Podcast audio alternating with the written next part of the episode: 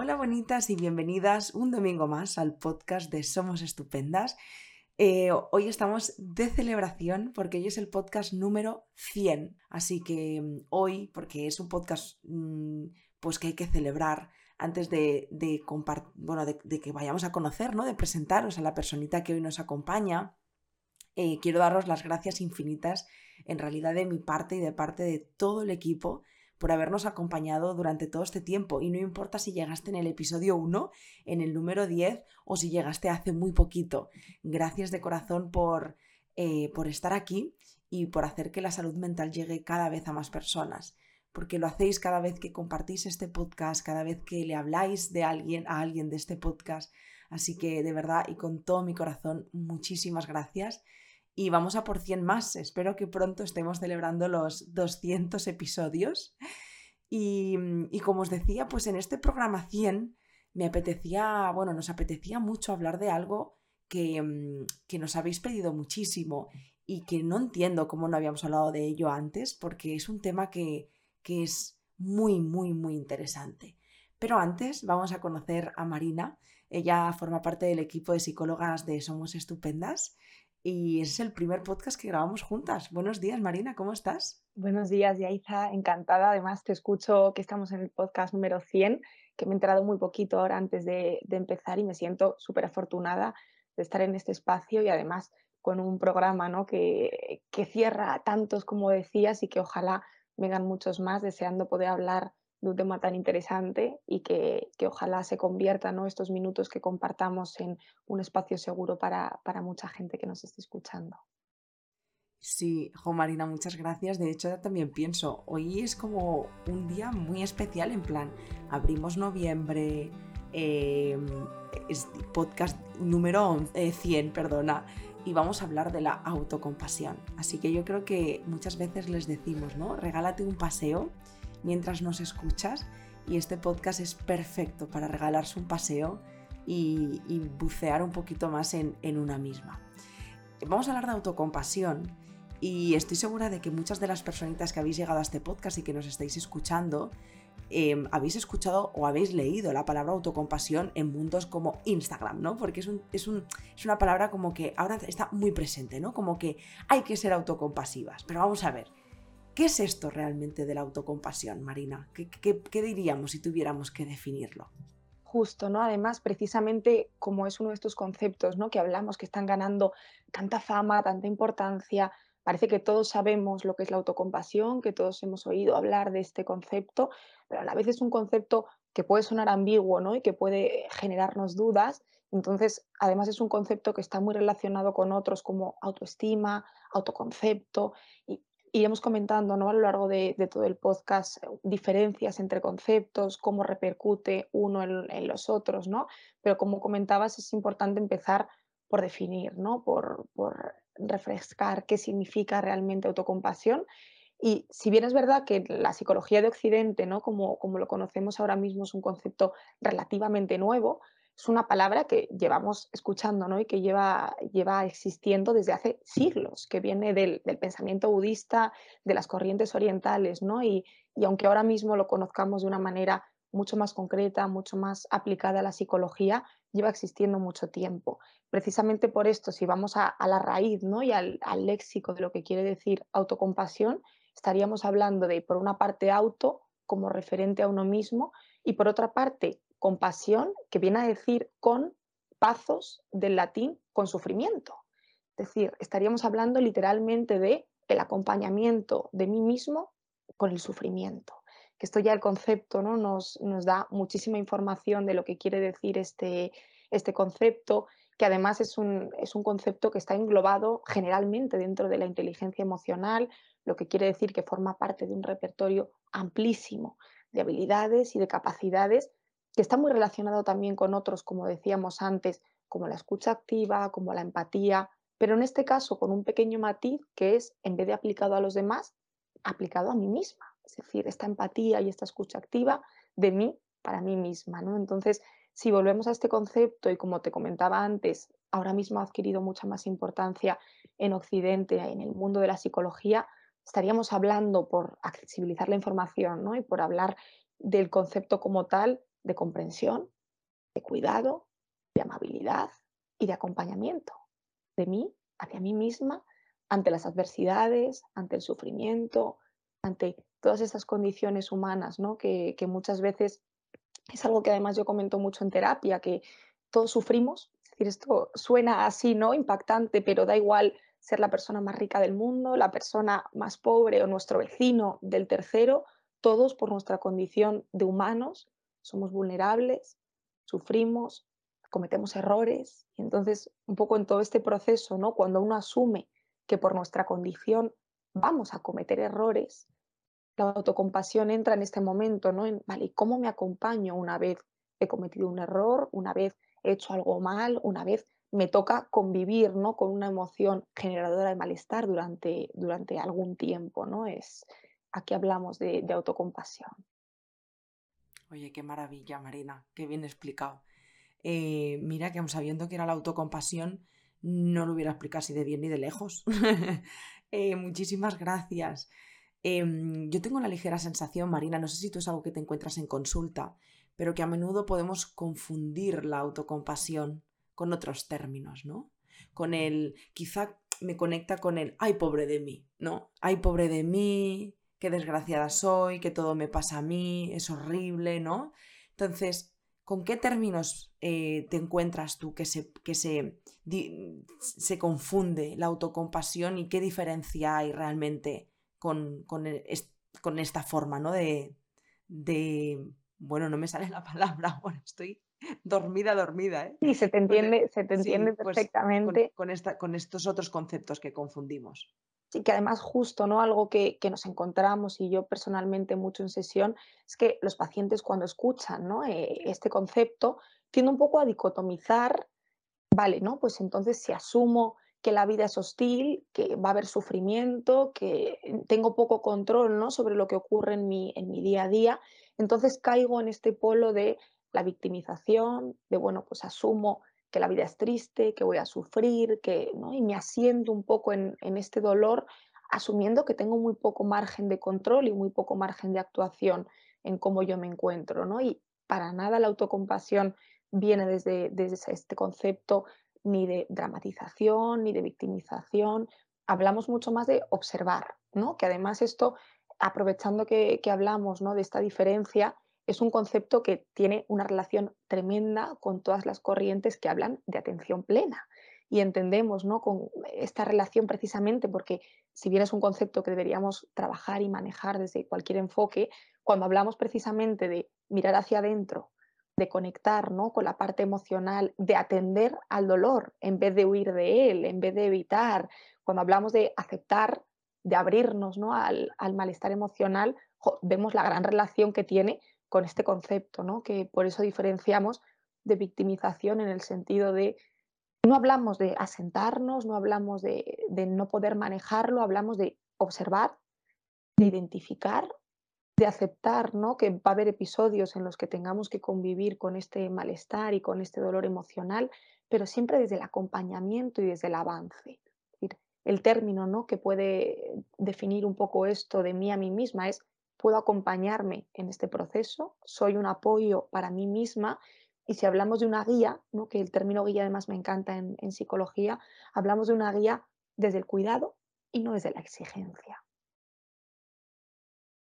De hecho, Marina, mira, ahora que has hablado de exigencia, al, al, inicio ¿no? del podcast, cuando hablabas de qué es la autocompasión, eh, has hablado de diferentes términos, ¿no? Del diálogo interno, se han salido como muchas al autoconcepto, ¿Qué relación tiene esto realmente con la autocompasión? ¿Cómo, ¿Cómo lo ligamos? Porque de hecho, fíjate que en el podcast hemos hablado de forma individual de muchos de esos conceptos ¿no? que, que has mencionado, pero ¿qué relación tiene esto realmente con la autocompasión?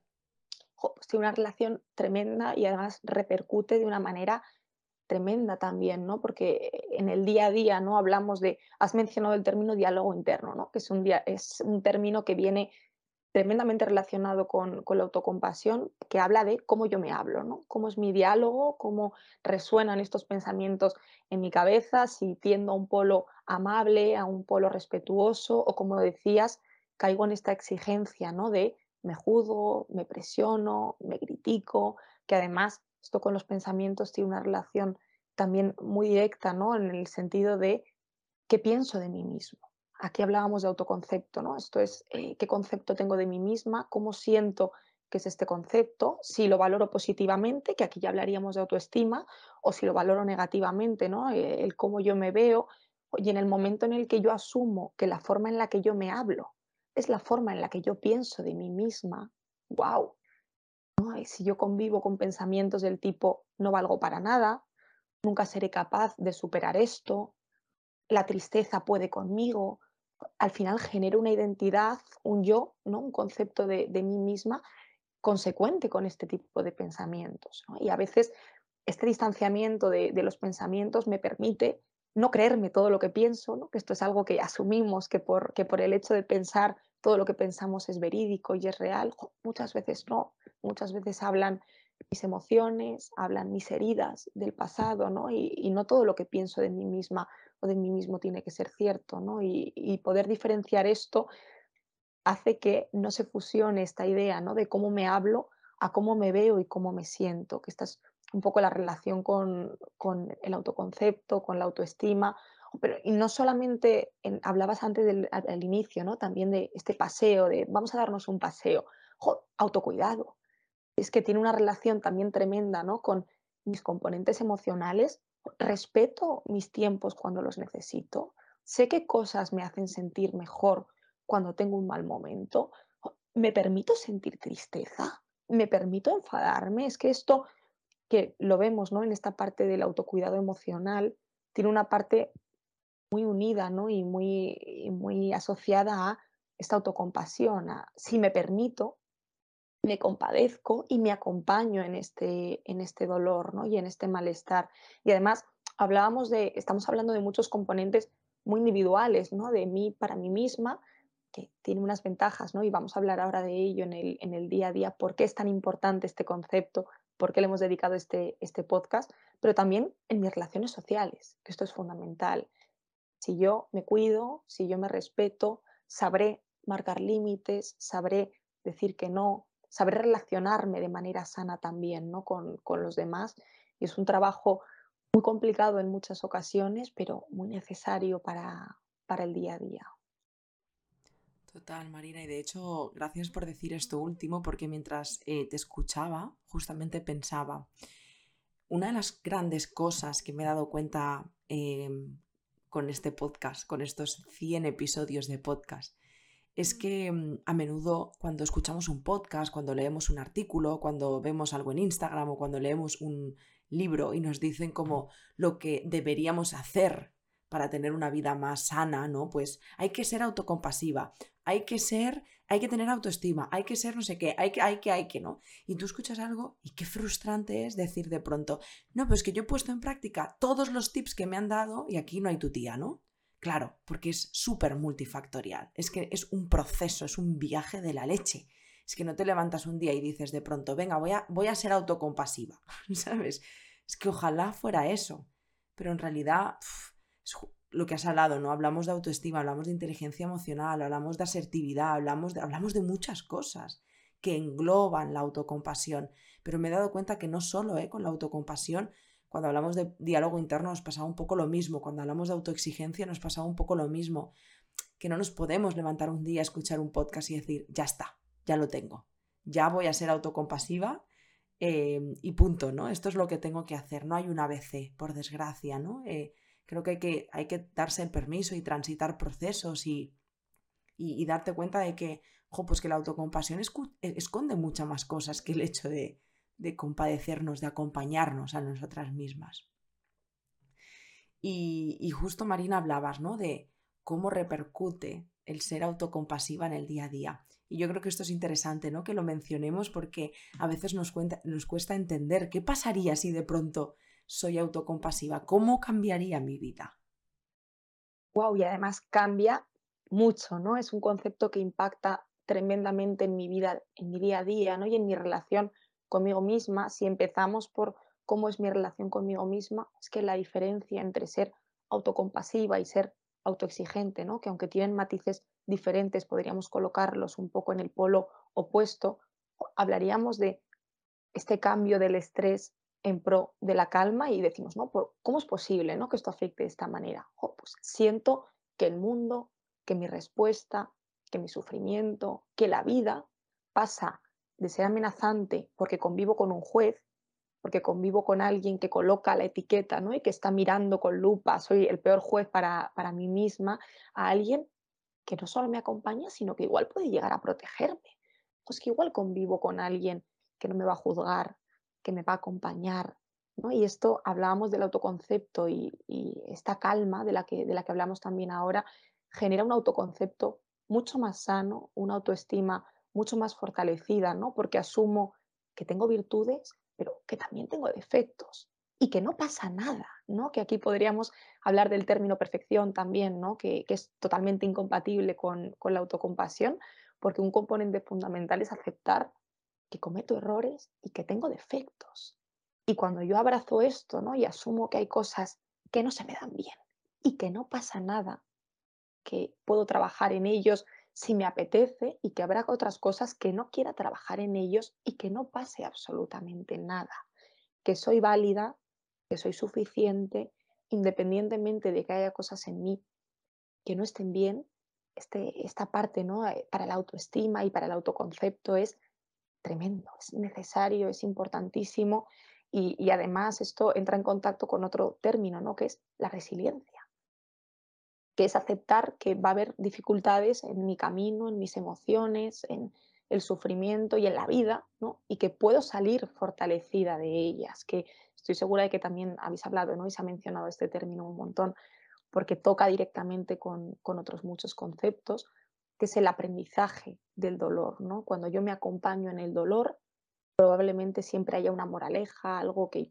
no es romantizar, ¿no? que también quiero matizar esto, que muchas veces decimos, oh, qué bien, ¿no? ¿cuánto has aprendido de esta situación? No, no romantizamos el dolor, pero si yo me acompaño, si yo me protejo, igual puedo aprender algo ¿no? y puedo crear un concepto fortalecido, ¿no? fruto de, de estas situaciones que me hayan generado malestar. Repercute muchísimo.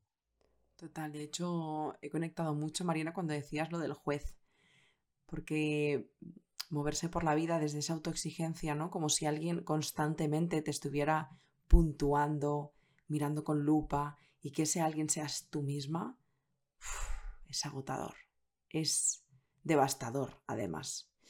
Y de pronto cuando cambias esa mirada y dices, bueno, pues acepto que hoy, hoy no puedo hacer esto, hoy necesito descansar, que no puedo llegar a todo, que aunque me gustaría, pues necesito poner estos límites. Eh, hay un antes y un después, definitivamente. O sea, porque cómo cambia la mirada de ese juez que te diría todo el rato, tienes que poder, tienes que acabar, hasta que no acabes esto no puedes descansar, ¿no? A de pronto aceptar que, pues que ahora me toca parar y me toca descansar. Em, vaya diferencia, desde luego. Y además es un juez, ¿no? Mencionabas el término, el término del juez, es un juez que sabe lo que me duele, sabe cómo hacerse daño también muy bien, ¿no? Porque conozco las heridas que ya tengo. Es un juez con, muchísima implicación, ¿no? En cómo yo me voy a encontrar y además hablamos muchas veces de, y esto lo hablo con, con un montón de pacientes, ¿no? Que muchas veces si yo percibo a alguien en mi vida que me genera malestar, que me habla mal, siempre me planteo marcar un límite, puedo plantearme que no me merezco esto, que quiero sacar a esta persona de mi vida, pero cuando me duermo, me voy a la cama, como y convivo 24 horas al día con esta persona, cuido también la relación que tengo conmigo misma. Es que esto es muy impactante, ¿no? Y, y, cuando uno habla de marcar estos límites con los demás, a veces parece mucho más sencillo, por lo menos identificar, ¿no? Tengo una pareja que no me trata como me merezco, tengo una madre que no me habla como me gustaría que me hablase. Me he evaluado cómo me hablo yo a mí misma, cómo me relaciono conmigo misma. Probablemente escuchando esto, ¿no? Vayan saltando alarmas y uno diga, ¿no? tengo que trabajar en esto. También surge esta duda, ¿no? Y hablabas antes y me parece matizar fundamental el decir, un podcast no cambia, ¿no? La forma en la que yo me relaciono conmigo misma. Ojalá tuviéramos, ¿no? Y muchas veces digo, salimos la puerta, sacamos de consulta, ¿no? Absolutamente todo y salgo por la puerta y de repente tengo una relación conmigo misma sana, enriquecedora, desde el acompañamiento, pero esto no funciona así, ¿no? Y es algo que, hay que trabajar, que cuesta, que tengo que manejar en el día a día, ¿no? Y que como está tan directamente relacionado con tantos conceptos, muchas veces hay que dar teclas, ¿no? Y hay que, hay que trabajar desde abajo, desde, desde el iceberg, y no siempre es fácil. Sí, de hecho, mira, em, antes de pasar al- a la última parte, ¿no? Em, yo desde mi experiencia personal, Marina, relación a lo que has comentado ahora, yo no recuerdo haber trabajado la autocompasión de manera directa y no significa que no tuviera que trabajarla, sino que yo siento que la autocompasión de pronto, por así decirlo, llegó a mí. Digo de pronto después de un trabajazo de la leche, ¿no? Pero es como que justo lo que has dicho, sentí que eran como teclas, ¿no? Empezamos a trabajar la parte de la autoestima, la inteligencia emocional, el autoconcepto, o sea, iban apareciendo cosas que ibas trabajando y de pronto un día me di cuenta de que la forma en la que yo me trataba a mí misma, ese diálogo interno había cambiado, la forma en la que yo me trataba ya no era desde el juicio, sino desde el acompañamiento. Entonces, estoy totalmente de acuerdo que incluso yo en mi proceso de terapia lo viví así, no es que de pronto fue, venga, vamos a trabajar la autocompasión, ¿no? Sino que tocas diferentes teclas que se alinean, ¿no? Y es como que siento que de pronto no puedes ser autocompasiva y, y súper exigente. Es como que hay cosas que ya, ya no forman parte de ti. Es como si cambias la forma de moverte por el mundo. No sé muy bien cómo explicarlo. Y que eso también te lleva a poner límites de una forma más fácil. Entonces, como una cadena, por así decirlo, ¿no? Como que tocas una cosa y ya el reloj, el engranaje del reloj cambia. Se va en otra dirección ya, ¿no? Al menos yo, yo lo, lo viví y lo sentí así. Sí, y además es, es un concepto, Yaiza, ¿no? Que, que en relación a lo que comentas, puede ser causa, puede ser consecuencia, ¿no? Y como decimos, por ejemplo, con, con autoestima, ¿no? Que es un concepto también que hemos mencionado mucho en este, en este podcast. Cuando yo valoro positivamente quién soy, cuando yo asumo mis fortalezas, cuando yo me acompaño, cuando me cuido, cuando me respeto, también cambia, ¿no? Este diálogo interno, cambia la forma en la que me trato, que hablábamos antes de diálogo interno, pero también hablamos de cómo me comporto, ¿no? Me permito quedarme en la cama si me levanto mal y siento que hoy estoy triste y que no soy capaz de quedar con esos amigos a los que les dije hace cinco días que sí que iría, cambia mi forma de comportarme. Y en ese sentido, si trabajo la autoestima, probablemente cambie mi diálogo interno, al igual que si cambio mi diálogo interno, probablemente cambie ¿no? esta autoestima, que es la parte maravillosa también del proceso de terapia, que muchas veces uno toca estas teclas, uno da la primera ficha del dominó y se producen estos cambios al ir tan, tan relacionados estos conceptos. Eso es, justo. Fichas del dominó. Da igual la tecla por la que empieces, pero van correlacionadas unas con las otras. Bueno, pues vamos a la última parte, Marina. A mí me gustaría eh, que pudiéramos compartir, ¿no? ¿Qué podemos hacer en nuestro día a día para trabajar la autocompasión? Sí, justo en primer lugar, me parece fundamental el tener tiempo conmigo misma, ¿no? Que esto parece algo muy básico, pero que muchas veces no se produce siempre que el tiempo conmigo misma me provoca malestar, me provoca sufrimiento, me provoca aburrimiento, me provoca conectar con aspectos de mí que no me gustan, con un diálogo interno que me genera muchísimo malestar, ¿no? Uno tiende a la evitación, que evito el malestar, evito el dolor y esto hace que me prive de tiempo conmigo misma siempre y cuando esto me esté generando malestar, ¿no? Entonces, para acompañarme, que hemos hablado mucho de la guía, del acompañamiento, es fundamental ser capaz de pasar tiempo conmigo misma.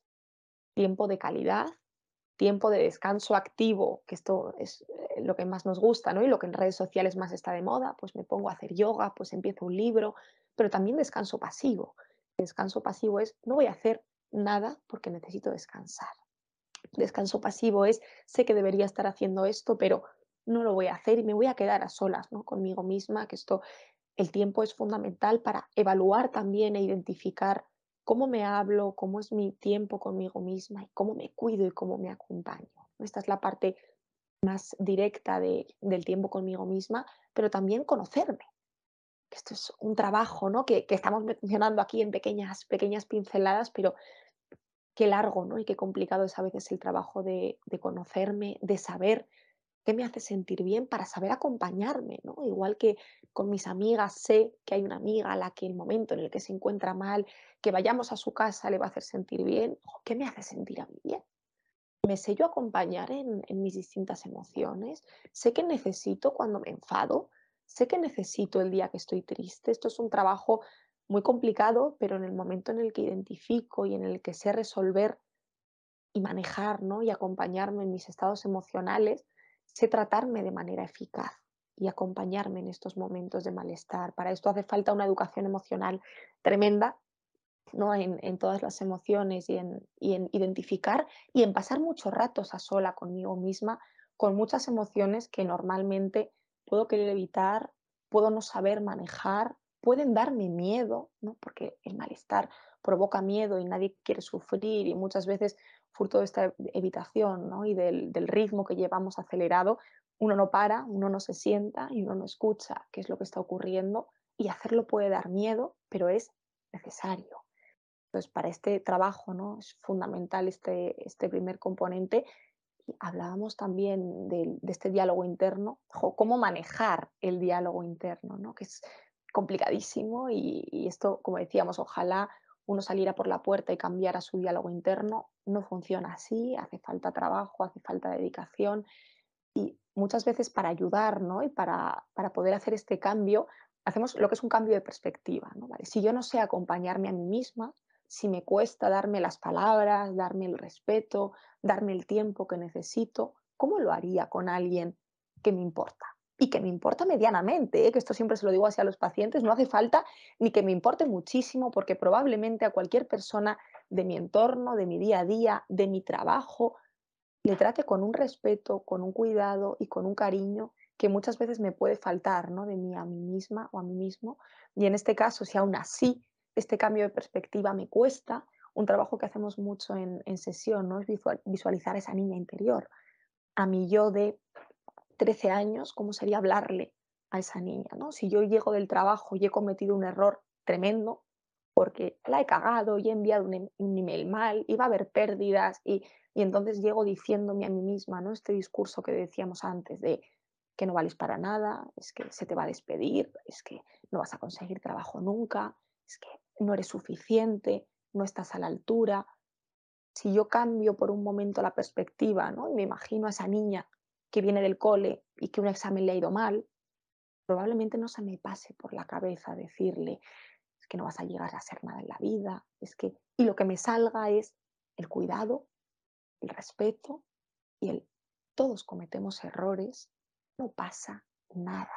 Y si pasa, vamos a resolverlo juntas, ¿no? Que este era el, esa diferencia de tampoco asumo ¿no? que todo el mundo puede cometer errores y que los errores no tienen consecuencias, no, puedo responsabilizarme pero puedo acompañarme en este proceso, ¿no? Ya es demasiado complicado el responsabilizarme de algunos errores como para encima hacerlo con este juez, ¿no? Que, del que hablábamos antes, que solo complica las cosas y encima genera un malestar tremendo. Entonces, este discurso es algo que hay que identificar porque, como decíamos antes, si yo no tengo este filtro a nivel del pensamiento, puede ocurrir algo gravísimo, que es que estos pensamientos pasen desapercibidos que yo no me dé cuenta de que tengo estos pensamientos y que como son automáticos, los considere válidos, los considere racionales y yo viva pensando que realmente no soy suficiente.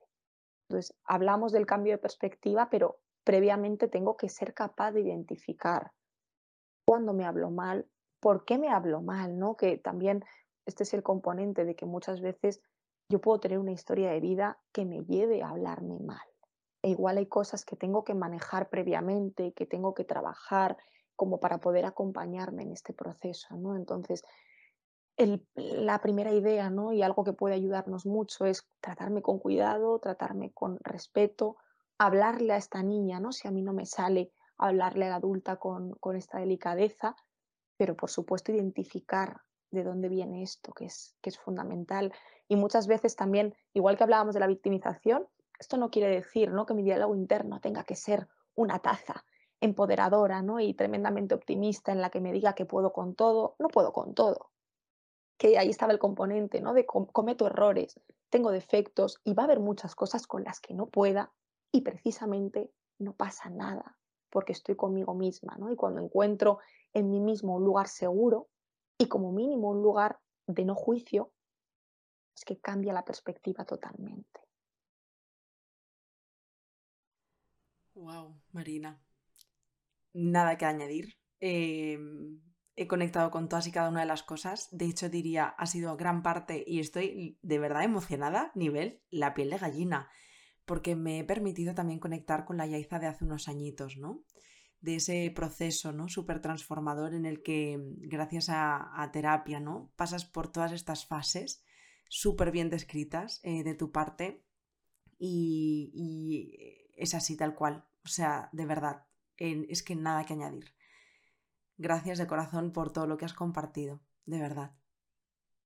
Gracias a ti, Yaiza. Y si me lo permites, también quiero hacer este, esta puntualización ¿no? que hablábamos antes de si esto a ti, ¿no? persona que nos estás escuchando, te resuena, sientes que el podcast se queda corto, que, hay, que han saltado algunas alarmas ¿no? respecto a ni siquiera a mí me saldría hablar con cariño y con cuidado a esa niña interior, que esto es una alarma tremenda vete a terapia, ¿no? Busca ayuda profesional, que esto es algo que está genial y es maravilloso que podamos acompañarte, ¿no? En un podcast y que podamos dar pequeñas píldoras, pequeñas identificaciones, algún recurso, ¿no? Pero hay heridas, como decíamos antes, que manejan y que están guiando mi forma de hablarme a mí misma y tengo que sanar esto para que, como Yaiza compartía, ¿no? Antes también de manera muy generosa con, con nosotras, podamos trabajar con ese efecto dominó y muchas veces poner este parche, ¿no? De, bueno, pues voy a hablarme bien, voy a decirme al espejo que hoy estoy guapísima y que voy a poder con todo. Igual hay algo previamente, ¿no? Que tengo que manejar y si este es el caso, hacen falta recursos y un apoyo individualizado que un podcast, ¿no? No va a resolver y que este es el proceso de terapia. Entonces, ojalá alguien, ¿no? Que si está en esta situación pueda, se haya sentido acompañada en, este rato, pero pueda buscar esa, esa ayuda profesional. Gracias, Marina. Siempre, siempre lo mencionamos porque fíjate que es importante ¿no? recordar que hay tantas realidades como personas en el mundo que por desgracia muchas de nosotras hemos vivido experiencias de vida muy duras y muy traumáticas y, mm, he, conectado incluso ¿no? con lo que decías de que hay personas que si, si, nos damos cuenta que ni siquiera podemos hablarle bien a esa niña interior. Claro, yo tampoco podía hablarle bien a, a la niña, a mi niña interior, pero luego pienso, claro, pero es que fue una niña interior que, según está yo adulto, ¿no? Permitió que abusaran de ella, permitió que le hicieran daño, permitió. Entonces, claro, lo único que me salía en aquel entonces es, pero tú eres tonta o qué te pasa, ¿por qué no te das cuenta, no? Y claro, desde ahí hay, hay mucho dolor. O sea, no, no, no hablamos de vidas donde no pasan cosas, ¿no? Em, hay cosas que pasan, hay cosas muy duras y es normal que no podamos levantarnos un día, ¿no? Y decir, pues ya está, esto es así, pim pam pum y solucionado. No. Em, hay que reconocerse también con el dolor y aceptar que a veces no podemos solas. Así que gracias también por decirlo.